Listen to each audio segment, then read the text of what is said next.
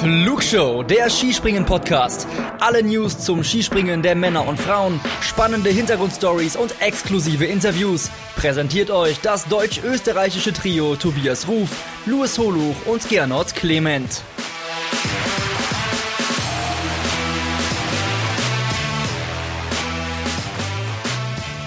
Es wurde Geschichte geschrieben im Skispringen und wir haben die Geschichten zur Geschichte.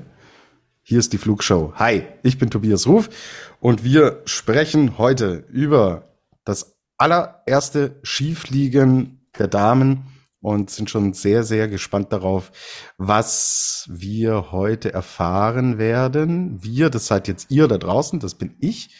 Denn um die Geschichte zu erzählen in Geschichten war Gott sei Dank ein Mann vor Ort und hat diese Weltpremiere miterlebt. Hier ist Louis Holoch. Hi Louis, grüße dich. Ich bin schon sehr gespannt. Ja, hallo lieber Tobi, hallo an alle da draußen. Genau, äh, Anfangsfrage. Das sah alles nach einer wirklich großen Party aus, ähm, nach wirklich diesem geschichtsträchtigen Moment, auf den man lange hingearbeitet hat. So hat sich's über die Bildschirme angefühlt. Wie war es denn vor Ort? Hast du es dir so vorgestellt? Hat dir was gefehlt? Hat es die Erwartungen übertroffen? Nimm uns mit. Mm, also ich muss ja sagen, ich habe letzte letzte Folge sagte ich, ich habe keine Ahnung, was da auf mich zukommt ähm, und äh, ich eigentlich habe ich es immer noch nicht, obwohl ich jetzt mittlerweile wieder zurück bin. Das war irgendwie totale Reizüberflutung. Aber wenn du jetzt das Stichwort Party nimmst, würde ich sagen, vielleicht nicht ganz, aber am ehesten könnte man es vielleicht mit einer Hochzeit vergleichen. So von, von den Emotionen und von den Bildern her. Also Party, dafür fehlte vielleicht noch so ein bisschen die Ausgelassenheit. Es war viel mehr, ja, Rührung. So dieses Bewusstsein, hey, wir haben das jetzt geschafft, wir haben das gemeinsam erlebt, wir haben, wir haben das gut über die Bühne gebracht und also ich kann mich an kein Wochenende erinnern, wo ich selber auch das ein oder andere Mal den, den Tränen wirklich so, so nah war wie jetzt äh, an den äh, zwei Tagen in, in Vickerswind. Also das, ich war schon bei vielen Events vor Ort, aber sowas in der Ausprägung habe ich noch nicht erlebt und ich bin wahnsinnig froh und dankbar, das miterlebt haben zu dürfen. Genau, weil es lag ja eine gewisse Anspannung auch drinnen. Es war immer die Frage, geht das? Können die das? Ist es zu gefährlich? Kann es eventuell ganz schlimme Bilder geben? ist nicht, war nicht meine Meinung, aber mhm. das sind, den, äh, waren die Punkte, die vorher so ein bisschen durch die Welt gegangen sind und auch oft Begründungen, warum man es, warum man es nicht gemacht hat. Und deswegen glaube ich, du sagst nicht die wirkliche Party, weil dieser Punkt Anspannung war der spürbar. Also ich muss ehrlich sagen, ich für meinen Teil nein. Ich, ich hatte keine Anspannung. Äh, ich war eher sogar genervt, als das Freitagstraining abgesagt wurde, weil ich halt so Bock hatte. Ich wollte das jetzt endlich es erleben. geht nicht um dich, Louis. Ich meine ja. so das ganze Umfeld. Du, ja. du, also, du sprichst ja mit Leuten, ja. Dass, dass du da, dass du da keine Anspannung hattest, das weiß ich. Wir sprechen oft. Ich will von dir wissen, wie mhm. es im, äh, wie es drumherum eigentlich war. Also bei den bei den Springerinnen habe ich nichts wahrgenommen. Das war im Prinzip alles wie immer. Bei den Trainern witzigerweise. Mhm. Ähm, ich hatte am Samstag dann, bevor es losging, ähm, stand ich äh, an dem Bereich, wo sich die Athletinnen aufgewärmt haben, habe mit Soran Supancic gesprochen, dem Trainer der Slowenien, und der ist ja selber auch Ski geflogen in Planica auf der alten Skiflugschanze. Ich habe ihn gefragt, äh, wie geht's dir jetzt eigentlich? Er sagt, ja, er ist, er ist schon nervös, weil er weiß, was in ihm selber vorgeht, aber er weiß nicht, was in seinen Springerinnen vorgeht. So, das fand ich eine sehr spannende Aussage und natürlich auch total nachvollziehbar. Aber ansonsten, nee, es, es fühlte sich alles, alles wie, wie immer an. Und das war für mich eigentlich schon das erste gute Zeichen. Hey, das klappt. Das wird mhm. klappen. Die machen ihr Ding und gut ist. Ja, und das ist schön zu hören, weil wenn es sich wie immer anfühlt, dann ist es ja das, was wir auch tatsächlich immer eigentlich auch schon hier gesagt hatten, so, lasst sie doch fliegen. Ähm, wo soll der große Unterschied sein? Ja? Ja. Ich glaube, dass, also es, es fing ja im Grunde genommen damit an, dass die, mh, mm, also natürlich, die Athletinnen kommen, kommen das erste Mal an die Schanze und sehen, wie riesig das eigentlich ist. So. Und dann macht sich jede auf ihre Art und Weise äh, so ihre Gedanken. Und ich war ja am Donnerstag zum Einfliegen auch schon da. So, und da waren die drei deutschen Mädels halt auch schon da. Und äh, ich habe mich dann zu denen gestellt, so ein bisschen, bisschen geratscht. Und das, die einzige Frage von denen war eigentlich, hey, wie hoch ist denn eigentlich die Flugkurve? So, und dann konnte ich ihnen halt schon Videos vom Einfliegen zeigen und mal, und dann äh, ähm, haben die gesehen, hey, das, das, das ist gar nicht wild so. Und wenn du die Bedenken erstmal weg hattest und sie wussten, okay, ist klar, es braucht ein bisschen, um sich drauf einzustellen, aber an sich müssen sie gar nichts anderes machen, dann ist schon mal der erste gute Grundstein gelegt, auf jeden Fall. Ja, ganz genau, weil es ja auch so ist, wir haben es äh, gesehen, du hast es ja auch festgehalten, dass auch nordische Kombinierer dahin gehen und äh, Vorspringer machen. So. Mhm. War ja auch in Oberstdorf mit Vincent Geiger und so weiter. Jetzt mal Jarl Magnus Rieber, die äh, absolute Granate da, die er rausgehauen hat. Was waren es? 240 irgendwas, glaube ich? Genau, 240, ja. 240. Ja. Ähm, und für die ist es ja auch alles andere als Alltag. Sogar noch weniger als für die Skispringerinnen, die ja auf größeren Schanzen unterwegs sind, als es die nordischen Kombinierer sind. Mhm. Also nur mal so von, von den rein technischen Abläufen her. Ja. Aber das Witzige war, ich habe Riba sogar getroffen, als ich mir am Donnerstag meine Akkreditierung abgeholt habe in dem Clubhaus von Wickersund und ähm, der wirkte auch so, so, ja, pff, mach halt meinen Job so, hab halt Bock, ja. hoffentlich drei Flüge. Gut, am Ende wurde es dann nur einer, aber das hat ja auch gereicht. So. Ja, bei ja. dem wusstest du halt, okay, wenn der oben rausballert und durchzieht, dann geht das richtig weit und das hat er ja auch gemacht. Aber die anderen beiden, die mit dabei waren, der äh, Ryota Yamamoto und der Yoshita Watabe, bei denen hast du schon gemerkt, die haben sich echt schwer getan. Aber gefühlt war bei denen der Akku irgendwie auch leer. Also da ging, da ging gar nichts bei denen. Genau, genau. Aber worauf ich hinaus will, glaube, da geht man dann schon so professionell analytisch an die Dinge ran.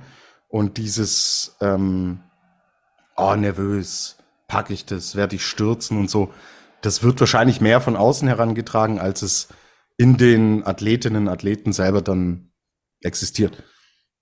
Ja, wenn du die Gedanken hast, dann muss man noch so knallhart dann sagen, hast du auf der Chance nichts verloren. So, das, das ist so, aber ähm, wir hatten ja schon am ähm, Jetzt muss, jetzt muss ich aufpassen, dass ich die Tage nicht durcheinander werfe. Ich glaube am Donnerstag, als ja dann auch bekannt wurde, dass Yuki Ito doch noch fliegen darf. Und als dann auch die Startliste rauskam, da stand ja dann fest, dass es alle zumindest erstmal im Training versuchen würden. Und die 15 Namen, so wie sie da stehen, da war ich mir von Beginn an sicher, die haben das technische Rüstzeug, um zumindest mal sicher runterzukommen. Ob sie dann weit fliegen, ist dann die nächste Frage gewesen. Aber auch das haben wir ja zum Glück erleben dürfen an dem Wochenende. Mhm, ganz genau. Gut. Ähm, wie bewertest du das, diese Weltpremiere aus sportlicher Sicht? Ähm, ein Erfolg, würde ich sagen. Also das, das mal auf jeden Fall. Ähm, ich finde, man hat das volle Potenzial, was dieser Wettkampf gehabt hätte, leider nicht ganz ausgenutzt, weil man doch sehr schnell reagiert hat mit den Anlaufverkürzungen. Also da ähm, wären sicherlich noch äh, der eine oder andere 200 Meter Flug drin gewesen. Aber du hast nach dem ersten Trainingsdurchgang gemerkt, okay, den brauchten sie jetzt erstmal, um reinzukommen, aber dann hast du bei jeder von Sprung zu Sprung wirklich auch eine Weiterentwicklung festgestellt. Und so gesehen auch da wieder, alles normal. So ist, äh, das gleicht sich der anderen normalen Stationen im Prinzip auch an. Und mir hat der Wettkampf an sich äh, gut gefallen, dass es eine gewisse Streuung gibt, war im Vorhinein irgendwie auch klar. Aber unterm Strich, wer jetzt irgendwie sagt, nö, das konnte man sich nicht angucken, da würde ich dann aber gerne nochmal einen Termin beim Optiker vereinbaren. Na, ich habe auch keinen gehört. Und äh, Thema Streuung, wir kommen nachher zu den Herren auch, die war da. Auch sehr, sehr ausgeprägt. Gut, ähm, schauen wir auf die Protagonistinnen. Um die geht es ja und da gab es einige Namen und Damen, die das Wochenende geprägt haben. Fangen wir an. Siegerin, Weltrekordhalterin, sie hat Geschichte geschrieben. Emma Klinetz. Warum hat die dieses Ding so spielerisch beherrscht?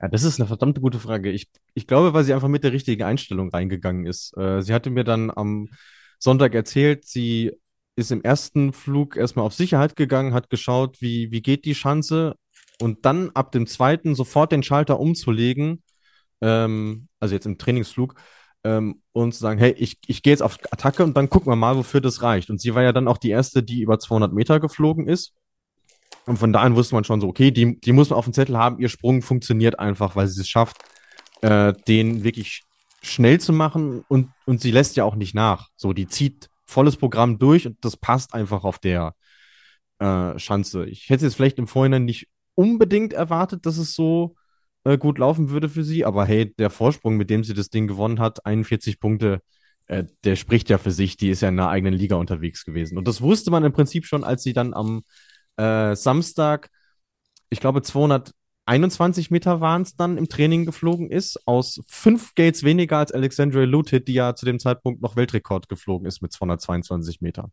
Das, das war, glaube ich, sogar der beste Flug von denen, den sie da ja, gemacht hat. Okay, den, den hatte ich, den hatte ich nicht auf dem Schirm. Ja. Den wusste ich nicht, aber das ist natürlich eine, wow. Das war eine Ansage. Äh, krasse Bilanz, krasse ja. Bilanz. Und äh, Teil der Geschichte ist auch, sie ist halt auch mega gut in Form. Sie hat die Raw Air mit 88 Punkten Vorsprung gewonnen. Also mhm. die ist gerade voll on Top-Level, ja. Ja, wenn man sich überlegt, dass sie fast die Hälfte des Vorsprungs nur in diesen einem Wettkampf rausgeholt hat, das ist eigentlich Zeichen davon genug, wie, wie gut äh, sie aktuell in Form ist. Naja, aber dass sie schon 40, äh, über 40 Vorsprung hatte. Ja, ja, ja. Äh, also das kontinuierlich ja auch, ausgebaut und dann das ist ja Teil der Wahrheit. So, noch die Kirsche also, auf die Sahnetorte gesetzt. Ja. Wahnsinn, ja. Wahnsinn. Ähm, Du hattest jetzt im Vorgespräch auch gesagt, darfst gleich auch nochmal den persönlichen Moment kurz, kurz ähm, rekapitulieren. Es hat aber dennoch so ein bisschen reserviert gewirkt. Ähm, vielleicht so ein Moment, wie man es oft von Großereignissen zum Beispiel auch kennt, dass sowas vielleicht auch Zeit braucht, bis es ankommt, oder? Weiß ich nicht. Nimm uns mit. Ich war nicht mit dabei, erzähl du.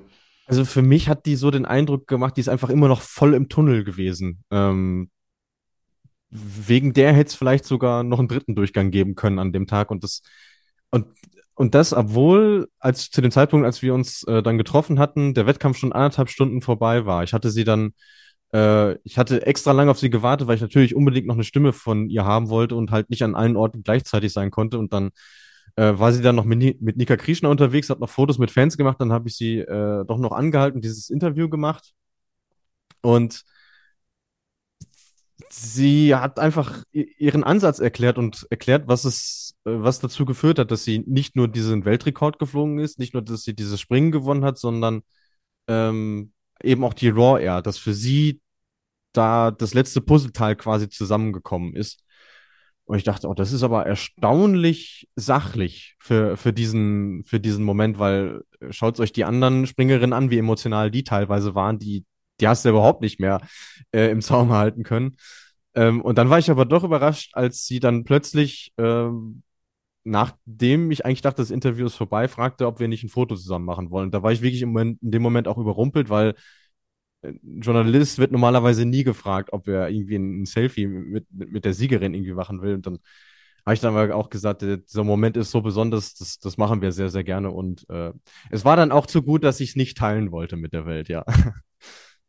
Okay, alles klar. Aber ich finde das sogar irgendwie gut, weil wenn man es versachtlicht, wird's normal. Ja, und, und dann ist es, ist es nichts mehr Besonderes es war jetzt natürlich was Besonderes, ja. aber es muss irgendwann der Übergang erfolgen, dass es nichts mehr Besonderes wird. Genau so ist es. Und das, äh, deswegen waren sich auch alle einig, okay, wir haben das jetzt geschafft. Das waren super schöne Momente, die wir miteinander teilen wollen. Ähm, man hat sicherlich auch den einen oder anderen Kritiker Lügen gestraft, weil, weil es sind 90 Flüge absolviert worden und es ist original nichts passiert.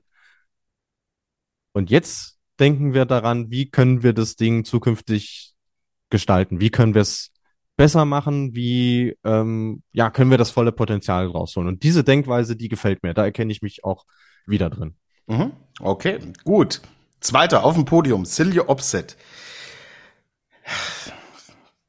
Weiß nicht, in welcher Folge ich es gesagt habe. Äh, Opset wird halt 60. oder geht aufs Podest oder gewinnt. So.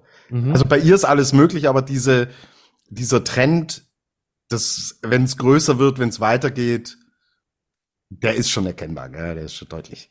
Ja, und auch da muss man sagen, äh, Sprungstil und Herangehensweise passt halt eins zu eins auf die Chance. Also auch sie ist ja eine, die sehr viel Risiko geht und das musst du auch. Ähm, ich weiß jetzt nicht mehr genau, wer mir das am Wochenende gesagt hätte, aber im Grunde genommen fängt das Fliegen auf der Schanze erst an, sobald der Hang unter dir verschwunden ist. So. Und das hat sie, das hat sie wirklich sehr, sehr gut gemacht. Die ist ja auch eine, die unfassbar viel Geschwindigkeit macht, auch eine große Tragfläche hat. Ja, und das hat an dem Tag auch ähm, sehr, sehr gut funktioniert, auch wenn ich vor dem Wettkampf gesagt hätte, wenn ich eine Norwegerin aufs Podest tippen müsste, dann wäre es Maren Lundby gewesen. Also mit Opset habe ich jetzt nicht eins zu eins gerechnet, aber hey, sie hat die zwei Flüge runtergebracht und ist verdient Zweiter geworden. Genau, genau. Ja, Maren Lundby hätte ich, hätte ich äh, unterschrieben. Hat mega gute Trainings auch gezeigt, gell? Ähm, mhm. Das war so Lundby untypisch, dass es dann ausgerechnet im Wettbewerb, weil sie ist ja eigentlich immer da, wenn es drum geht. So. Ja. WM, WM lässt grüßen. Das war eben Lundby untypisch, aber hey, mei, das große Ziel war, dass das Skifliegen stattfindet, dass sie mit dabei ist. Ähm, sie hat da einen sehr großen Anteil dran, dass es überhaupt so weit gekommen ist und deswegen wollen wir, wollen wir jetzt hier nicht an ihr die, die große Kritik üben. Dritter und Platz. Sie hat, sie hat ja wohlgemerkt, sie hat ja den norwegischen Rekord aufgestellt. Den hat ja nicht äh, Silje Opsit, sondern den hat Maren Lündby. Okay, gut. Immerhin ein Erfolg, den sie mitnehmen kann. Dritter Platz. Ja, eigentlich wäre sie nicht dabei gewesen. Lillehammer wäre ihr da fast zum Verhängnis geworden, wegen mhm. der Disqualifikation. Aber die Skispringen-Familie in dem Fall nicht nur platte Worte, sondern Taten. Mhm. Ja.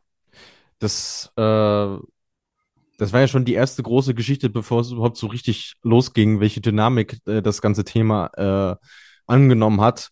Und das aus dem einfachen Grund, dass sich alle einig waren, dass Yuki Ito auf diese Schanze gehört, weil sie fliegerisch eine der besten ist. Ähm, sie hatte ja vorher den inoffiziellen Weltrekord. Und es wurden dann wirklich alle Hebel in Bewegung gesetzt. Also eben nicht nur äh, Social Media Posts, sondern alle Springerinnen, die in der Raw Air Gesamtwertung vor ihr waren, haben gesagt, die muss mit dabei sein. Also sie haben sich für sie eingesetzt und aber auch äh, die Trainer aller Nationen, die mit dabei waren, haben einen Brief geschrieben an die FIS und gesagt, hey, das, äh, das kann es jetzt nicht sein, dass sie äh, wegen dieses, ja, ich weiß gar nicht, wie man das nennt, Missgeschicks, äh, dass sie eben nicht dabei sein kann. Es war dann, ja, die Ampel war rot und sie fährt los. Ja, und wir reden davon, weiß ich nicht, 0,1, 0,2 so Sekunden. Ja? Ja. Ähm, vielleicht nicht mal unbedingt ihr Fehler, sondern vielleicht auch der des Trainers. Also den kann man da definitiv auch auf die Rechnung draufschreiben. Ähm, ja, und äh, das gab dann am Donnerstagabend, äh, kurz vor der Mannschaftsführersitzung, gab es ein Meeting zwischen den, äh, zwischen den Athletinnen, wo eben alle 19 waren es dann, glaube ich, dabei waren. Und in dem Moment kam dann halt auch der Anruf ähm, von, äh, aus der FIS-Zentrale, dass der Vorschlag eben angenommen wurde. Und das müssen wohl sehr, sehr äh, bewegende Momente gewesen sein. Ich, ich war nicht dabei, aber ich habe mehrere Augenzeugeberichte und äh, ja, vielleicht ging es auch damit schon los, dass man wusste, hey, es wird alles gut an diesem Wochenende. Und jetzt äh, wahrscheinlich Weltpremiere. Lob an die FIS von mir. Dass ja. man da doch so flexibel ist.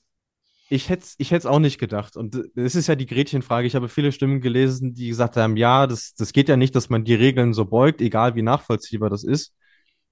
Aber ganz im Ernst, sportlicher und fairer kann so eine Entscheidung nicht sein. Das ist meine Meinung dazu. Ja, ich glaube, ähm, da sind wir alle eine Meinung. So, obwohl nicht auf dem Podium, obwohl auch nicht Vierte, dennoch hat sie dieses Wochenende mitgeprägt. Alexandria Lutit. Sie hatte zwei Weltrekorde inne, hat den kanadischen Rekord inne. Da hat uns auch eine Frage erreicht. Sie ist nämlich jetzt geschlechterübergreifend äh, auf Platz eins hat Mackenzie Boyd Klaus um einen Meter geschlagen. Mhm. Ähm, sie hat, also da hätte ich schon gedacht, pff, eigentlich hätte es Looted gegen Klinetz sein können oder sein müssen. Mhm. Äh, mhm. Weil ja. so jetzt rein vom wer, wer geht denn da am weitesten? Da hatte ich sie eigentlich schon ganz vorne, aber hey, dann war es halt dieser eine Sprung auch im ersten Durchgang, der überhaupt nicht geklappt hat. So. Ja. Gehört, gehört dazu, aber ich, ich finde, sie hat es, sie hat es sehr schön erklärt und auch wirklich mit einem, mit Lächeln genommen, als sie sie dann ähm, dazu äh, gefragt hat, ähm, gefragt habe, einfach, ja, zu spät am Tisch gewesen und dann halt doch ein bisschen zu schnell äh, aufs Gas getreten. Das ist, wird halt auf der Schanze dann doch irgendwo gnadenlos bestraft. Aber wie sie das wettgemacht hat, die kam von Platz 10 und ist noch Fünfte geworden. Ja. Äh, ja, ex exzellent. Und äh, meine, diese, diese Anekdote, dass sie jetzt kanadische Rekordhalterin ist, ges geschlechterübergreifend, das, das hat schon irgendwie, es hat schon irgendwie auch was, aber es passt auch zu ihrer Saison. Also wenn man sich mal überlegt, wo die herkommt, was die veranstaltet hat, da ist es eigentlich nur logisch, dass das jetzt passiert ist, finde ich. Mhm. Und das wirst du vor Ort nicht mitbekommen haben. Sie ist in die Leadersbox und hat als allererstes gesagt, I bet Mackenzie. also sie, sie hatte Geil. sie hatte sofort wusste, genau, wo ist kanadischer Rekord oh, und äh, und das war ja. ihre allererste Aussage so ja. äh, Leute, ich habe den kanadischen Rekord. Also ja. ähm, das also ne? Da, da, da sagt noch mal einer, die wüssten nicht, was sie tun. Natürlich nicht. Ey. Und das soll doch einer sagen, ja, Sportler haben keine Zahlen und Rekorde. Und ja, ja. Was ja, sie ja, immer, was sie ja immer sagen, ja, nee, denke ich nicht dran. Nee, natürlich äh, oh, nicht. Dann ja. passiert es und dann habe ich die T-Shirts vorbereitet. So. Ja, genau. Also Klassik, klar, Klassik. Die T-Shirts, die T-Shirts haben mir gefehlt an dem Wochenende, das muss ich sagen. Es gab leider keine. Ja. Okay, na, kann ich, kann ich in manchen Punkten auch darauf verzichten. Alles klar. Alexandria Looted also schreibt hier auch kanadische Geschichte und war eine echte Protagonistin dieser äh, ganzen Nummer. Ja, äh, wir haben eine Gesamtweltcup-Siegerin, die heißt Eva Pinkelnick und wir haben eine zweite im Gesamtweltcup, auch in der Raw Air auf dem zweiten Platz. Katharina Althaus und Eva Pinkelnick, die prägen ja die Saison in Summe, prägen diese zwei Athletinnen. Sie sind die besten Athletinnen saisonübergreifend und beide tätigen jetzt eine Aussage. Jetzt muss ich weitermachen, weil ich die 200 knacken will. Das verrät uns einerseits, wir werden nächstes Jahr wieder schiefliegende Damen sehen. Und andererseits, sie wollen diese 200, die haben eine massive Bedeutung. Das haben auch extrem viele Athletinnen nachher im Interview auch gesagt, ha, diese magische Zahl 200, die steht schon, die steht schon im Hinterkopf. Oder ja. im Vorderkopf sogar.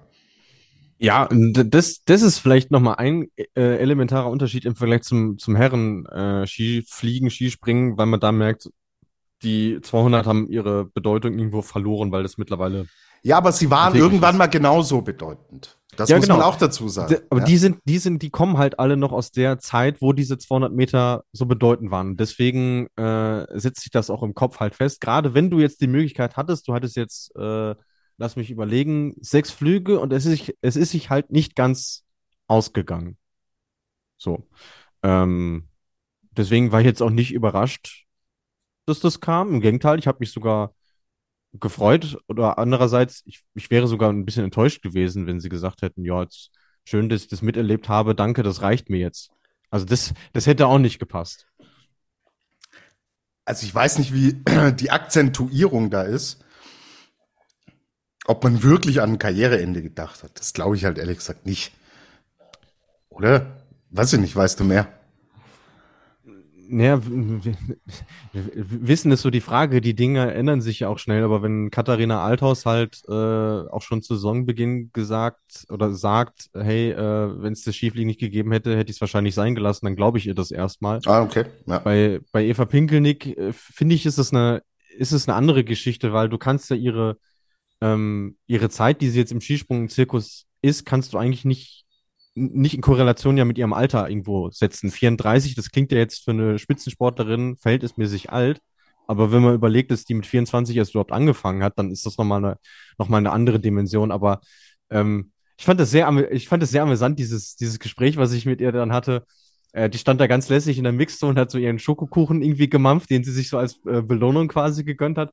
Und sagte dann halt so, ja, äh, 200 Meter machen wir dann halt nächstes Jahr so wie, als ob man sich jetzt ein Treffen mit Freunden vereinbart. So kam das irgendwie, so kam das irgendwie rüber. Und da habe ich dann gesagt, ja, das, das ist eine Ansage, das passt zu ihr. Okay, schön zu sehen, dass dieses besondere Ereignis dann auch noch Impulse freisetzt. Okay, dann, Luis, lass uns sprechen über die Raw Air Gesamtwertung und Emma Klinitz, ganz klar, die Siegerin dieser Raw Air Tournee. Erfolg für die deutschen Damen, denn wir haben den zweiten Platz für Katharina Althaus und den dritten Platz für Selina Freitag, die hauchdünn an ihrem allerersten Weltcupsieg auch vorbeigeschrammt ist. Schiefliegen, okay. Ähm, sie war dann schon auch enttäuscht, hatte so gesagt, hey, hatte mir gedacht, dass mehr geht, aber in Summe absolut gelungene Raw Air aus deutscher Sicht, muss man so bilanzieren. Auch, dass man eine dritte Athletin mit reinbekommen hat in diese Skifliegen. Ja, also das, äh, das auf jeden Fall. Ich glaube, ähm, man kann das, man kann die Athletin da irgendwo für sich betrachten. Bei Kata hat er halt wirklich nicht viel gefehlt. Die hat ihren besten Flug äh, in der Probe gemacht am am Sonntag. Ähm, da war sie anderthalb Meter dran an den 200 und den äh, Flug habe ich oben am Kampfrichterturm verfolgt. Da dachte ich so, ja, okay, wenn es jetzt nicht klappt, dann klappt es dann aber im Wettkampf. Und dann war sie halt auch eine von denen, die sich halt mit der Anlaufverkürzung schwer getan hat. Äh, bei Selina hätte ich gerade nachdem sie mit dem, mit dem Samstag eigentlich sehr zufrieden war mit dem Training, gedacht, hey, es, es, es geht noch ein bisschen mehr. Ähm, bei Anna war ich mir auch nicht ganz sicher, wie geht die nach dem doch sehr enttäuschenden Samstag rein. Da hat sie mir dann auch gesagt, hey, das hat überhaupt keinen Spaß gemacht. Äh, ich gehöre fliegerisch wahrscheinlich gar nicht sogar hierher. Und hat dann trotzdem, zumindest im ersten Zug, angedeutet, hey, da ist, da ist auf jeden Fall Potenzial drin. Und äh, deswegen, ja, auch, auch wenn jetzt dieser eine Wettkampf vielleicht nicht ganz rund lief, aber unterm Strich war das wieder eine sehr gute Mannschaftsleistung äh, der deutschen Damen bei der bei der Raw. Man muss ja auch bedenken, für die war das jetzt das erste Mal auch das komplette Programm, nochmal mehr Körner, was es gekostet hat. Und sie haben es alle unterm Strich sehr, sehr gut gemacht. Genau. Ich denke, wenn wir unseren Damenrückblick haben, wird man da noch sehr positiv drauf schauen. Bevor wir auf eure Fragen eingehen, machen wir den Deckel von unserer Perspektive aus auf diesen historischen Tag drauf. Gibt's eine, von der du sagst, da hätte ich mir mehr erwartet. Dass du ihr mehr zugetraut hättest auf eben dieser Flugschanze. Hm. Das ist eine sehr gute Frage. Ähm, mit Abstrichen vielleicht noch Chiara Kreuzer. Wäre auch mein Pick, wäre mein Pick gewesen. Ja, Gerade in den letzten Wochen doch sehr stabil, sehr gut äh, vorne mit dabei gewesen. Aber ich ich hatte so den Eindruck, die hat lange gebraucht, bis sie die Chance wirklich verstanden hat. Und ähm, ja, kann man ihr auch nicht vorwerfen, weil ich, ich, bin da auch ehrlich mit euch. Ich habe äh, die, diese oder die Flug, Flugtage aus drei verschiedenen Perspektiven verfolgt. Ich verstehe die Chance bis jetzt immer noch nicht. Und deswegen, äh, ja, also klar, wenn man eine nennen will, dann sie, aber ansonsten finde ich, dass es alle im Rahmen ihrer Möglichkeiten gut bis sehr gut gemacht haben. Genau, und der Date sagt Adlerin der äh, Woche alle 15 Damen. Also, dass es überhaupt so gekommen ist, wie es gekommen ist, ist schon mal sehr positiv. Ja, ähm, Manja Collins fragt, glaubt ihr, dass mehr als 15 Damen am Start sein sollten? Wenn wir jetzt, also wir waren uns ja vorher auch äh, also wir haben sehr, sehr viel über diese Zahl diskutiert und auch diskutiert darüber, ähm, ob das ob das Auswahlverfahren das richtig ist, so, so nenne ich es jetzt mal. Ähm, ich finde jetzt unterm Strich, das, das Verfahren hat gepasst. Äh, die 15, mit da, die mit dabei waren, haben es alle äh, gut gemacht, aber ich sehe Potenzial, dass man vielleicht sogar jetzt schon das Ding mit 20 hätte machen können. Genau. Wenn du, also, wenn du überlegst, äh, nur Usha Bogatay wäre dabei gewesen, wenn sie sich nicht verletzt hätte. Genau. Äh, eine Nozomi Maruyama traue ich das auch zu, dass sie auf der Flugschanze sehr gut agieren kann. Sarah Marita Kramer. Wenn in Normalform, die wäre, ja. die wäre im Weltrekordnähe geflogen. Die vor ein, zwei Jahren. Genau, die wollten wir ja. vor zwei Jahren schon auf der Flugschanze sehen, so. Ähm, und dann gibt es jetzt bestimmt noch den einen oder anderen Namen, der mir aufgrund der Übermüdung gerade nicht einfällt. Aber 20 wäre vielleicht jetzt schon gewesen, aber es ist gut, dass man die 15 jetzt gehabt hat, weil man sieht, mit der Hausnummer klappt es. Check, haben wir geschafft und jetzt können wir das Ding optimieren. Genau. Äh, Step by Step, eins nach dem anderen. Die Anne will wissen, wird es nächste Saison wieder Skifliegen bei den Damen im Weltcup geben? Es wird wieder Vickersund sein, richtig. Also der Plan ist auf jeden Fall, dass es eine Bewerbung geben wird. Mir hat auch Klaas Brede Broughton, der äh, Teammanager der Norwegerin, gesagt, sie werden sich sogar auf ein offizielles Weltcup-Springen bewerben. Also er hat das sehr klar abgegrenzt davon, dass es jetzt nur dieses FIS-Event war. Mhm. Das deutet für mich aber darauf hin, dass man diese Top 15 Regel schon wieder fallen lässt, beziehungsweise die 15 Starterinnen, weil Ja, du musst es ja fallen lassen, wenn es Genau. ein offizielles Also- Springen ist. dann äh, werden es auf jeden Fall 30 sein dann. Oder 40 sogar, oder? Oder müssen Minimum 30 sein. Ja, genau, du brauchst 30, um einen Weltcup machen zu können. Ja, okay.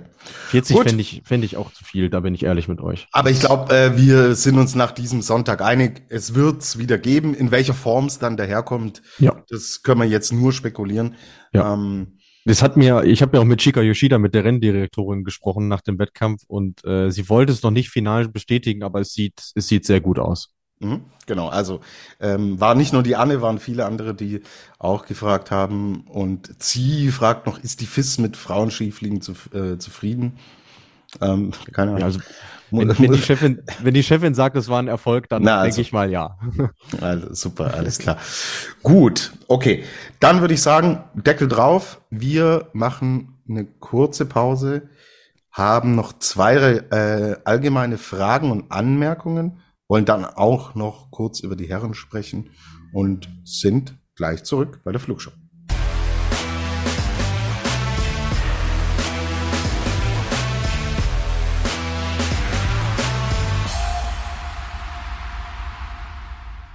Wir sind zurück bei der Flugshow und wollen jetzt natürlich auch über die Herren der Zunft sprechen.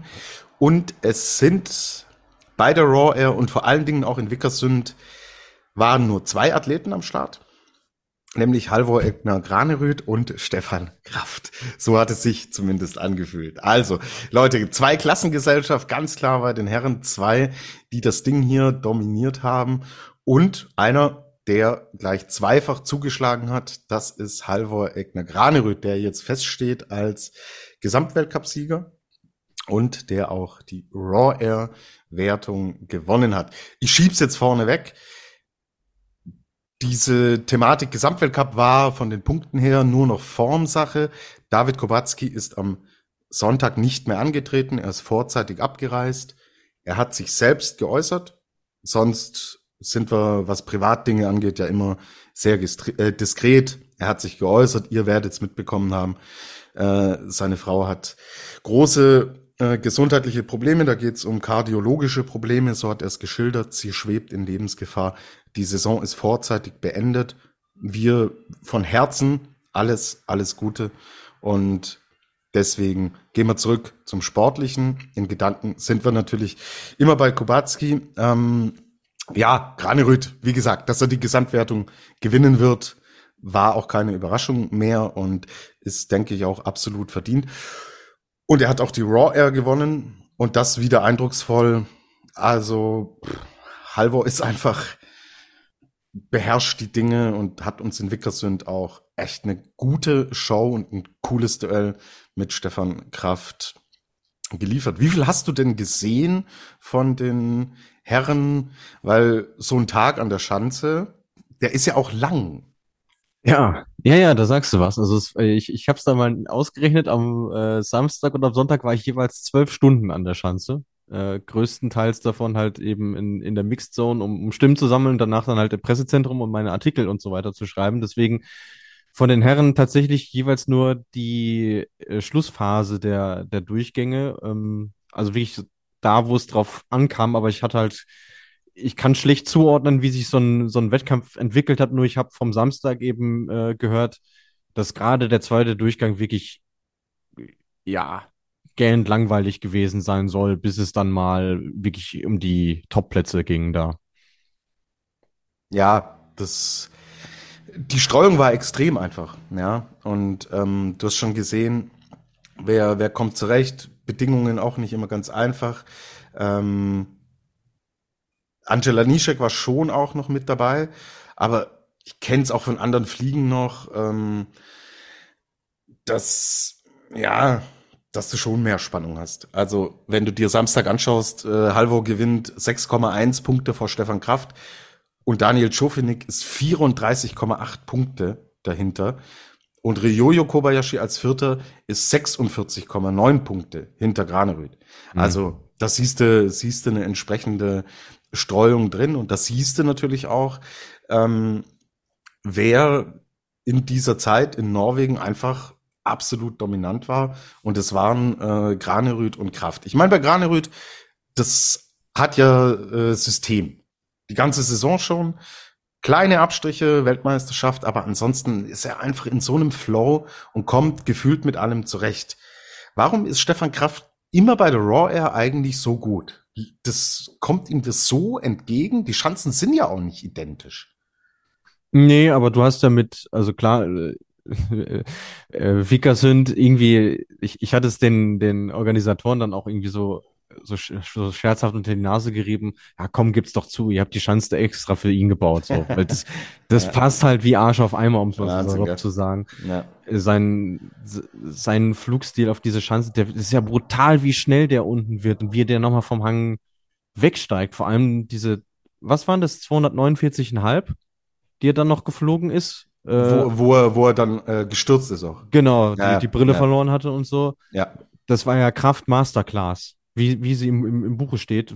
Für mich hat's, äh, für mich war das eine Kopie von dem Sturz von äh, Dimitri Vassiljev seiner Zeit. Das sah halt genauso aus. Der ist genauso da unten reinge, reingebrettert.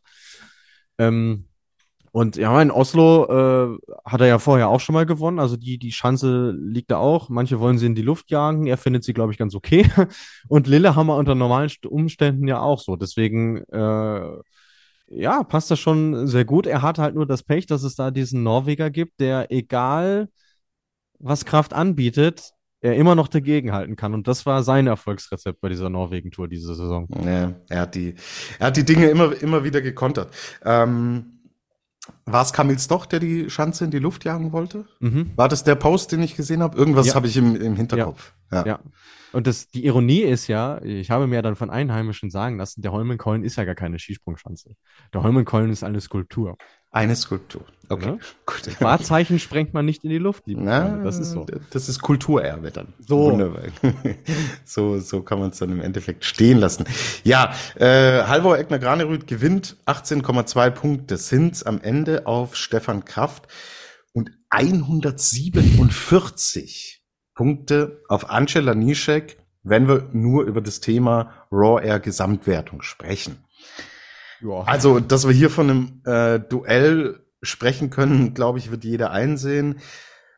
Was viele unserer Hörerinnen und Hörer schon auch beschäftigt hat, war das Springen in Lillehammer, wo Stefan Kraft echt Pech hatte mit den Bedingungen. Also dieser zweite Durchgang war schon auch eine gewisse Vorentscheidung in der Gesamtwertung, in der Raw Air Tour. Ähm, die Sera fragt, fandet ihr die Wettkämpfe in Lillehammer eine Windlotterie? Naja, die Jury war nicht so glücklich. Also bei diesem Event, da hätte es mehr Fingerspitzengefühl gebraucht. Sie haben viel gewartet und haben sich's mehr oder weniger so eingeteilt. Jetzt lassen wir eine Gruppe, da ging's wieder, dann war es zu viel, dann ist es geswitcht von Rückenwind auf Aufwind und ähm, ja, da haben sie nicht glücklich agiert. Und ich glaube, dass Stefan Kraft dem Halvor das Leben sehr schwer gemacht hätte im Gesamt, in der Gesamtwertung, was die Raw Air angeht. Aber du hast es auch gesagt, er hat immer eine Antwort gehabt. Und ich glaube, wenn man Halvor gesagt hätte, an Punkt X, Y, du musst noch fünf Meter weitergehen. Ja. Wahrscheinlich hätte das gemacht. Und man hat dann mit den Gates auch zum Beispiel taktiert. Ja, also Alex mhm. Stöckel, ja. das werden die vorher abgesprochen haben. Die haben schon auch gesagt, hey, wie, wie kriegen wir es denn hin, damit wir auch die Raw Air gewinnen? Gibt ja auch nicht wenig Preisgeld. Und für einen Norweger ist ein Sieg bei der Raw Air natürlich mit sehr, sehr viel Prestige verbunden. Und ich glaube jetzt nur zu sagen, mh, wenn Lillehammer nicht gewesen wäre, weil diese 18 Punkte, was es am Ende sind, die hätte er locker rausspringen können in Lille, Lillehammer, also der Kraft. Ähm, ich glaube, das, das ist zu theoretisch gedacht. Ich glaube, dass wenn die gesamte Konstellation zwischen Granerüt und Kraft eine andere Dynamik hat, kann auch Granerüt in dem Moment noch einen draufpacken. oder wie war denn dein Eindruck von Granerüth gerade in Wickersund? Mein Gefühl nach, das, was ich brauche, mache ich, aber nicht Punktlandung, sondern schaffe mir immer noch einen gewissen Puffer dazwischen. Ja, ich, ich, ich, ich falle jetzt mal mit der Tür ins Haus und sage, der hätte das Ding auch so gewonnen. Aus dem einfachen Grund, der war am Freitag nach der Quali stocksauer, dass sie vor ihm nicht verkürzt haben, die Jury. Weil ich glaube, die To-Beat-Weite waren irgendwas so um die 250 Meter oder so und die kannst du auf der Schanze nicht fliegen. Und dann sagt er, der sich so gut in Form ist, hey, das ist wie bei der WM, ich habe keine faire Chance, diesen Durchgang für mich zu entscheiden. Da siehst du einerseits den Anspruch, den er hat, und andererseits, der weiß genau, wie gut er aktuell in Form ist. Der weiß genau, dass er den anderen immer noch was entgegensetzen kann. So, und deswegen, ja, also Kraft hätte den Wickerswind 15, mehr als 15 Meter aufholen müssen und den Lillehammer mehr als 10. Wenn du das gegenrechnest, so. Und das ist mir auch zu theoretisch. Mhm. Trotzdem bin ich bei Unklar, der fragt, findet ihr, dass Stefan Kraft in Lillehammer unfair behandelt wurde? Ja. Da sage ich ja. Weil das ähm, ja, braucht, man nicht, braucht man nicht diskutieren, ja. War definitiv kein glückliches Händchen. Dann fand ich es aber tatsächlich ähm, am Sonntag cool, dass Stefan Kraft das Ding noch vor Halvor Egner Granerüth gewinnt, also nur das äh, Fliegen am Sonntag, weil das war dann letztlich der würdige Abschied der würdige Abschluss, dass auch ein Stefan Kraft hier nochmal einen Sieg holt, den hatte er sich definitiv verdient. Und ja, so haben wir einen neuen Gesamtweltcup-Sieger, wir haben einen Raw Air-Sieger, wir haben einen Vier-Schanzentournee-Sieger. Es besteht noch die Möglichkeit, den Rekord aufzustellen an Einzelsiegen in einer Saison. Da fehlen ihm, glaube ich, zwei, so aus dem Kopf jetzt heraus, um es zu egalisieren, oder? Äh, Gucken wir, jetzt gucken wir jetzt on the fly nach. Ist doch kein Problem. Also der Rekord sind auf jeden Fall die 16 von Peter Priots aus der Saison 15-16. Das ist die, das ist die Mission. Und ich sehe jetzt hier 1, 2, 3, 4, 5, 6, 7, 8, 9, 10, 11, 12. Wenn ich mich jetzt nicht verzählt habe bei Granerüth. Aber es sind nur noch drei Springen. Ach, weil, weil, weil wir zweimal Team haben, gell? Genau, ja. Okay. Es sind nur noch drei, äh, nee, nur noch, ja doch, nur noch drei Einzel. Drei Einzelwettbewerbe. Genau. Okay, ja. gut. Wird sich dann nicht ausgehen, aber ich glaube, damit kann er, kann er absolut leben. So. Ich will kurz noch über Daniel Schofenig sprechen und diese Entwicklung, boah, die gefällt mir echt gut. Und ich glaube, Österreich hat dann einen Kronprinzen, der sich immer weiterentwickelt. Mhm. Was sagst denn du zu ihm? Du hast ihn ja in Wickersund jetzt auch gesehen und ja, ja.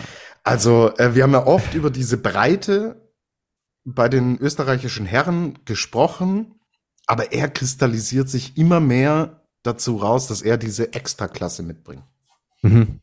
Ja, also ich meine, äh, für sein Alter ist der Bursche schon ziemlich weit und ich mir kam da irgendwie so diese äh, private Komponente in, in den Kopf. Er wollte sich nicht die Blöße geben, dass er kürzer fliegt als seine Freundin Alexandra Lutit. Das dachte ich mir irgendwie so. Äh, und ja, irgendwie hat sich das auch so, äh, so, eine, so eine Eigendynamik irgendwie bei ihm ergeben. Also da war irgendwie kein Flug dabei, wo ich jetzt sagte, oh, das, das war aber nix irgendwie. Nee, äh, super stabil, super konstant und äh, ich glaube, wir sind doch in der Saisonvorschau gefragt, was wir ihm perspektivisch zutrauen. Da haben wir gesagt, ja, jetzt so die Saison so Top 15, Top 10, ähm, ja, muss man auf jeden Fall mit rechnen. Und wenn ich mir jetzt die Gesamtwertung anschaue, da ist er Achter. Ist im Plan, würde ich jetzt mal sagen. Ja, ja. ja, also Dem Burschen, den stehen wirklich alle Möglichkeiten offen in der Zukunft. Absolut. Und ähm, er bringt es ja punktuell auch in Richtung Top 3 und da ist der erste Weltcupsieg, glaube ich, nur noch eine Frage der Zeit. Ja. So, die Serra fragt, ist den deutschen Adlern die Luft ausgegangen? Annalena, eure Meinung zu Andy Wellinger? Pff. Ah, Leute, ich bin ehrlich gesagt ein bisschen müde, weil man kriegt diese, man kriegt hier einfach keine Konstanz rein und ja. da waren mal überragende äh, Dinge dabei bei Eisenbichler in Lillehammer, hat alles geklappt wo er Schanzenrekord, ja. glaube ich, egalisiert sogar. Geiger springt mal von 13 noch aufs Podest bei der Raw Air. Wellinger geht, äh, geht vorne mit rein. Und am nächsten Tag wird wieder alles umgewürfelt und steht auf dem anderen Blatt. Ja, ist den, die, ist den deutschen Adlern die Luft ausgegangen. Eigentlich hatten sie nie, in der ganzen Saison hatten sie nie wirklich so viel Luft, dass ihnen Luft ausgehen kann. Es war schon immer ein Grundlevel an Luft da, aber diese absolute Superluft, die hatten sie nicht. Hm. Und in der Retrospektive kaschiert die Normalschanze bei der WM in Planitza sehr viel. Und mhm. das Problem an der Geschichte ist das Wort Normalschanze. Weil die ist im Programm in Rüschnow dabei, ein Weltcup, und bei den Großereignissen. Aber auf den großen Dingern ja. reicht's halt nicht. Ich, ich, also bei Andy Wellinger bin ich jetzt nach dem Wochenende auch einigermaßen ratlos, weil der Freitag echt bombig war. Also der ist ja. äh, im der erste ja, jetzt, jetzt muss ich mal, weil ich muss aufpassen, dass ich diese Flüge alle nicht durcheinander werfe. Es verschwimmt, aber es war auf ja, jeden Fall, waren welche dabei, ja. wo man gedacht hat, so, boah. Es äh, war persönliche Bestweite sogar. Ja. Das war der weiteste Flug des Wochenendes, äh, der gestanden wurde mit 245. Und da dachte ich so, oh, das ist mal ein richtig guter Start. Der ist vollkommen da, gerade nach dieser ja, Katastrophe von Lillehammer, muss man ja sagen. Und da dachte ich so, oh, wenn er jetzt von darauf aufbauen kann, dann kann das an dem Wochenende einer sein, der hier auch um Siege mitfliegt. Und dass es dann so abgerissen ist äh, im Vergleich, das finde ich, das finde ich unerklärlich. Da war der einzige Flug, der mir dann noch gefallen hat, war der letzte dann am äh, Sonntag auf 2,36. Aber ansonsten, nee, bin ich nicht schlau draus geworden. Das steht irgendwie sinnbildlich für, das, für den Auftritt der deutschen Mannschaft. Ganz genau. Und es wird auch bei den Herren eine Saisonrückschau geben und da wird man das Ganze im Detail auf jeden Fall nochmal aufarbeiten. Aber sorry, äh, ganz seriös können wir, können wir diese Fragen nicht beantworten, aber es zieht sich ja mehr oder weniger durch seit Saisonbeginn. So, jetzt haben wir ein paar allgemeine Fragen noch zum Thema Skifliegen, die offen sind von euch da draußen. Wir bleiben kurz bei den Herren. Der Luki äh, anhand einer Idee von Lars Brede Broughton regt an, dass man auch bei den Männern zum Fliegen nur eine begrenzte Anzahl ins Raw Air Finale schickt. Er sagt, das Ganze hätte Reiz, dass man sagt, okay, man macht's ähnlich wie bei den Damen, ja, nur die Top-Platzierten in der Raw Air Wertung dürfen teilnehmen. Es zählt aber dann natürlich auch nicht zur Gesamtwertung dazu und macht das so ein eigenes Event und Happening draus. Ich kann die Idee von ihm schon verstehen. Ich kann auch den Reiz verstehen, da Impulse zu, äh, also die Idee ver verstehen, da Impulse zu setzen. Glaube aber, dass es bei den Herren in der Form so nicht funktioniert, weil die Ausgangssituation bei den Damen ja eine komplett andere ist. Und wir reden jetzt bei den Damen davon, dass wir sagen wollen, wir wollen eigentlich perspektivisch von den 15 weg und wollen Normalität reinbringen. Und es gibt Anträge, dass man sagt, das sollen Weltcup-Springen werden. Also bei den Damen will man im Endeffekt dahin, wo man bei den Herren ist und jetzt diese Ideen, die im Raum schweben, wäre bei den Herren eigentlich wieder zurückzugehen. Ich glaube, du könntest es nicht rechtfertigen und argumentieren und dann ist es für, glaube ich, viele auch witzlos zu sagen, jetzt wenn du 15. Wir haben gerade über die Abstände in der Raw Air gesprochen, in der Gesamtwertung. Was soll denn da der Reiz sein, zu sagen, äh, ich bin jetzt 13. in der Raw Air Wertung, ich springe hier mit, ich kann keine Weltcup-Punkte gewinnen? Klar ist Skifliegen immer cool, immer was Besonderes, mhm. aber hat's dann den Anreiz zu sagen, pff, ja, okay, ich trete da an. Äh, weiß ich nicht. Wie sind also, deine Gedanken? Also, also, so wie ich, so wie ich äh, Broughton verstanden habe, und ich habe ja auch mit ihm gesprochen, ähm, ist das Ding immer noch als Weltcup angedacht, also äh, Top 30 dann in dem Fall. Ähm, so gesehen. Ja, warum auch nicht? Also genau, warum auch ich, nicht? Ich verstehe auch, wo er herkommt, dass er sagt, man hat festgestellt, dass das dass es äh, seitens der Zuschauer einen anderen Reiz ausübt als ein stinknormaler Wettkampf, so, so gesehen. Ähm, ich bin auch der Meinung, dass das die sportliche Qualität des Wettbewerbs nochmal erhöhen würde, weil ja, schaut es euch an, gerade am Samstag, was da für Weitenunterschiede drin waren. Das, da kann mir keiner sagen, dass das ein attraktives Produkt ist. Ich bin mir aber auch unsicher, ob, ähm, also klar, prinzipiell muss man sagen, die Raw-Initiatoren, die können ihr Reglement so schreiben, wie sie wollen, solange sie die Unterstützung von der FIS haben. Wenn die FIS sagt, das ist für uns okay, dann dürfen die das machen so. Ähm, aber ob das bei denen wirklich so den großen Unterschied macht, bin ich mir auch nicht ganz schlüssig. Und dann musste ein, nur ein Fliegen anbieten. Also dann genau. nicht, also nicht sagen, zwei Flugtage, genau. Genau, ja. richtig. Ja. Und äh, so eine Skiflugschanze zu präparieren und dieses ganze Umfeld und so weiter zu schaffen, du hast es ja selbst alles erlebt, das ist halt gescheit viel Arbeit. So, und dann Aber nur, dann nur in Anführungsstrichen ein Event mit 15 Damen und ein Event mit 15 Herren. Ich glaube, da verlieren wir auch das Verhältnis zu Aufwand und Ertrag. Ja, also das wird nicht kommen, ähm, dass das genauso laufen wird, das definitiv nicht, aber da ist man ja wieder bei dieser großen Frage, soll man zukünftig mehr Veranstaltungen zusammen machen? Ich habe Braten dann gefragt, was es denn an Zusatzaufwand bedeutet, die Damen mit zu integrieren. Und er hat, seine Antwort war schlicht und ergreifend, für uns ist das kein Zusatzaufwand, sondern es wertet das Produkt auf.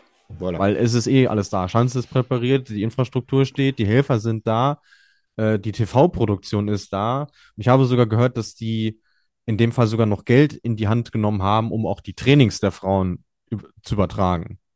Das hätten sie ja nicht müssen. So. Richtig. Ähm, so gesehen, äh, ja, wäre das, wäre das auch Schwachsinn, wenn man das jetzt weiter eindampfen würde. Aber ich verstehe den Gedanken, dass man sich überlegt, hey, wie können wir das Ding insgesamt noch attraktiver machen, weil ich glaube, dass, äh, dass das Event an sich immer noch so ein bisschen unterm Radar schwebt, was natürlich auch damit zu tun hat, dass es jedes Jahr irgendwie anders ausgetragen wurde, wenn es denn ausgetragen wurde.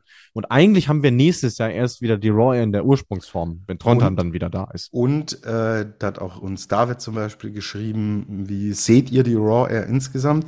Und meiner Meinung nach hat es auch damit zu tun, es liegt zu nah am letzten großen Saison-Highlight, nämlich der Weltmeisterschaft. Und der Kalender an sich ist viel zu aufgebläht.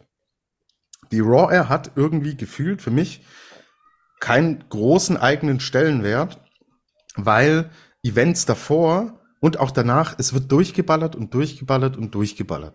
Und damit habe ich ein Problem und das verliert für mich auch so ein bisschen Charme an diesem Event. Ähm, hm. ich, ich mag, mag die, das Konzept, ich mag die Schanzen, ähm, ich mag die Kreativität des Veranstalters.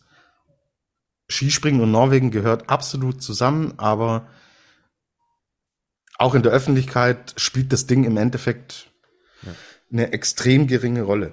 Und ich ja. glaube, dass man da auch schon damit ein bisschen kämpft, dass ähm, davor und davor zu viel los ist aber gut, die Frage ist, wann, wann willst du es in diesem Kalender halt auch unterbringen? Ja, das ja, ist alles nicht das, so einfach. Das wäre vielleicht noch eine Überlegung zu sagen, okay, wir machen das Ding nur in den Saisons, wo eben keine äh, klassische WM oder Olympia ist. Nächste Saison, glaube ich, hat die Raw Air dann wieder einen anderen Stellenwert, weil da haben wir nur die Verschanzentournee und die Skiflug-WM und das verteilt sich super auf die Monate.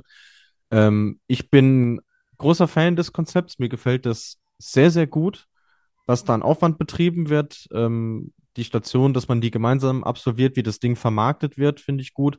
Nur ähm, es ist schade, dass der Stellenwert in der Öffentlichkeit äh, so niedrig ist. Also was mir zum Beispiel total abging, waren diese besonderen Grafiken, die es sonst im TV immer gab. Jetzt waren es einfach die stinknormalen Weltcup-Grafiken mit dem Raw Air Soundtrack. Fand ich schlecht gelöst. Und ähm, ähm, auch so dieses Thema äh, äh, äh höhere Preisgelder und ähm, Schließen des Gender Pay Gap, das, das spielt keine Rolle und das, äh, ja, das, ich, ich finde, das wird den ganzen Dingen nicht gerecht, aber warum das so ist, hast du ja gerade schon äh, sehr, sehr gut erklärt, lieber Tobi. Und äh, ja, ich, es, es, hätte noch mehr Potenzial. Ich finde deine Idee sau gut. Habe ich noch nie so drüber nachgedacht. Ja. Dass man die Standorte schon integrieren kann in einen Kalender, wo dann Olympische Spiele oder nordische Skiweltmeisterschaften sind, aber in einem Jahr wie nächstes Jahr, wo es das eben, wo die Vierschanzentournee, klar, es gibt eine Skiflug-WM, Aber die Skiflug-WM Das ist ein Wochenende. Ein Ja. Wochenende, ja. Ja. Das ist Willingen vom Ja. Programm her. So. Genau. Und Ja. Willingen ist ein normaler Weltcup. So. Richtig. Aber Ja. da ist, gefällt mir deine Idee gut, dass man in Richtung Februar, weil da gibt's auch keine WM bei den Kombinierern. Es gibt keine WM bei den Langläufern. Es gibt keine WM bei den Alpinen. Biathlon hat jedes Jahr eine WM. Aber Mhm. wenn du es da richtig legst und timest, also das wäre eine super Idee. Gefällt Ja. mir gut. Dass man da die Raw Air, man macht weniger, aber er äh, erreicht dadurch mehr. Da, da, da darf ich jetzt auch sagen, da bin ich stolz auf mich, dass ich nach diesen harten Tagen noch so einen schlauen äh, Mhm. Einfall hatte. Be- Kannst, kannst du sein, mehr. gefällt mir sehr gut. Ja. Äh, unterschreibe ich sofort. Ähm, findet ihr das Raw Air Programm zu hart? fragt die Sarah. Ähm, ja, weil auch einhergehend mit dem, basierend auf diesem zu vollgepackten Kalender, den wir vorher haben, finde ich's gerade bei den Herren zu viel und eng getaktet. Ähm,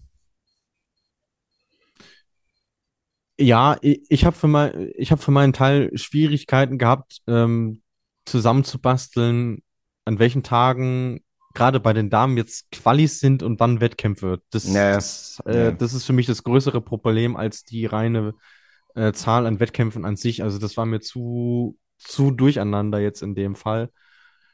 Aber wenn, also ich hätte auch keinen Kummer damit, wenn man das, wie gesagt, äh, so macht wie, äh, wie bei den Damen, dass man sagt, okay, wir, wir machen jetzt vielleicht nur noch einen Skifliegen draus. Du kannst ja trotzdem Wochenende draus machen, ist ja kein Problem. Ähm, Du Ja. kannst es auch machen, dann mach aber nach der WM mal ein bis zwei Wochen Pause. ja, Und dann leg die WM ein bisschen weiter nach vorne ja, und streich halt sonst irgendwas. Ja. Also das ist bei mir immer diese Kalenderthematik. Ja. Ähm, und ich glaube, wenn die alle mal zehn Tage komplett runterfahren können, dass du dann auch sportlich ein höheres Niveau sehen wirst. Weil die sind am Saisonende. Ich meine, jetzt ist Ende März. So. Normalerweise geht jetzt eine Saison zu Ende. Ähm, und ja. ja, wie gesagt, äh, ist es mir in dem Fall dann auch zu viel und zu un unübersichtlich. Das, das äh, kann ich tatsächlich schon nachvollziehen. Wir haben jetzt noch Fragen zum Skifliegen. Liv Tinto 04, Christoph 2198. Pff, Fragen nach einem Weltrekord. Ist der überhaupt in Wickersund noch möglich? Nein, Sehe ich auch so. Nein, schon äh, seit äh, Ende 2018 nicht mehr, weil sie äh, das Profil so angepasst haben, dass der Vorbau oben noch länger ist und unten äh, der Radius halt noch schärfer kommt. Also du kannst diese äh, Flüge jenseits von 250 unmöglich. Andi Wellinger meinte am Freitag sogar zu mir, ja, selbst seine 245 waren schon hart an der Grenze. Mhm. Und deswegen habe ich so, mein größtes Problem mit Wickersund ist halt dieser Marketing-Claim, dass man sagt, the world's biggest ski jump. Ja, ist es halt nicht mehr jetzt.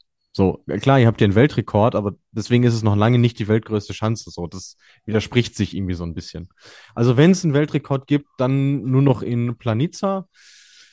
Äh, halte ich auch nicht für ausgeschlossen. Aber wann, weiß der Geier oder weiß er nicht. Weiß er nicht. The Real Hellboy. Ist das Skifliegen durch das veränderte Material oder den Stil komplexer geworden? So war seine Wirkung. Ähm, ich sag's mal mit Karl Geiger, Wickersund ist halt Wickersund. Das, Ja.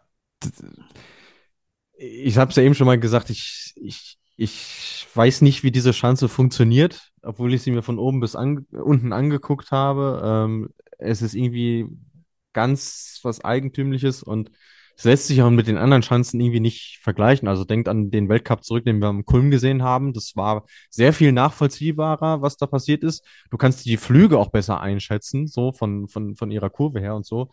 Und das wird in Planica übernächstes Wochenende wird es, wird genauso sein. Äh, da wird die Streuung deutlich geringer sein, als jetzt Entwickler sind. Und deswegen finde ich persönlich das auch ansehnlicher. Aber dass das Material oder der Stil daran, äh, darauf einen Einfluss haben, wie diese Fliegen in Wickersund verlaufen, das glaube ich eher nicht. Mhm. Das sehe ich ganz genauso. Gut, okay. Adlerin, Adler des Wochenendes. ich würde vom Protokoll mal abweichen und brauche für mich auch keine Musik. Und diese Geschichte mit Yuki Ito ist für mich so eine coole Geschichte, dass ich hier einen ganz, ganz fetten Adler verteile an alle, die das möglich gemacht haben. Und du darfst jetzt gerne sagen, ob du was vorbereitet hast, ob du jemanden, eine, einen nominieren willst. Aber ich verzichte in dieser Woche auf den klassischen Weg und sage, das ist sau cool und das macht Sport aus und das macht Skispringen aus und ob jetzt wir als Community, die drüber sprechen oder die Leute, die involviert sind, dass sowas möglich ist, da kann ich nur den äh, Adler des Wochenendes, der Raw Air, der Saison im Endeffekt für verteilen. Ja, ja, ich kann auch nur Shampoo sagen. Äh, das das äh, ist ein großes Zeichen von Kameradschaft und Zusammenhalt gewesen, wie man sich äh, in anderen Bereichen wünschen würde, dass, äh, dass das genauso läuft. Ähm, ich fand den Vorschlag vom Dade war es, glaube ich, vorhin mit an alle 15, fand ich auch sehr charmant. Äh, ich bin aber auch ehrlich, ich habe mir um den Award keine Gedanken gemacht, deswegen kann ich mit dieser Lösung sehr, sehr gut leben. Gab andere Gedanken und gerade diese ja. 15, die kriegen ja dann auch den Award. Also da treffen ja. Dade, äh, du und ich uns im Endeffekt ja, weil dafür ist dann der Award gedacht. Heute ohne Musik, großes Tamtam -Tam muss es auch mal geben. Und damit schließen wir ein historisches Kapitel. Jetzt back to reality. Es geht nach Lachti. Da sind sie auch wieder zusammen. Damen und Herren. Sehr schöne Entwicklung wird man in der Saisonrückschau, glaube ich, auch als sehr positiv äh, herausheben, dass es immer mehr Einzug erhält. Ähm, da haben wir noch ein Programm für die Damen, endet dort die Saison. Genau, es ist das offizielle Weltcup-Finale, was auch bedeutet, äh, es sind startberechtigt die besten 30 der Weltcup-Gesamtwertung, zumindest die Anwesenden. Ähm, es werden aber wahrscheinlich mehr sein, weil die Finnen ja als Gastgeber eine nationale Quote bringen dürfen von maximal vier. Das heißt, es werden dann wahrscheinlich so 32, 33 dort sein.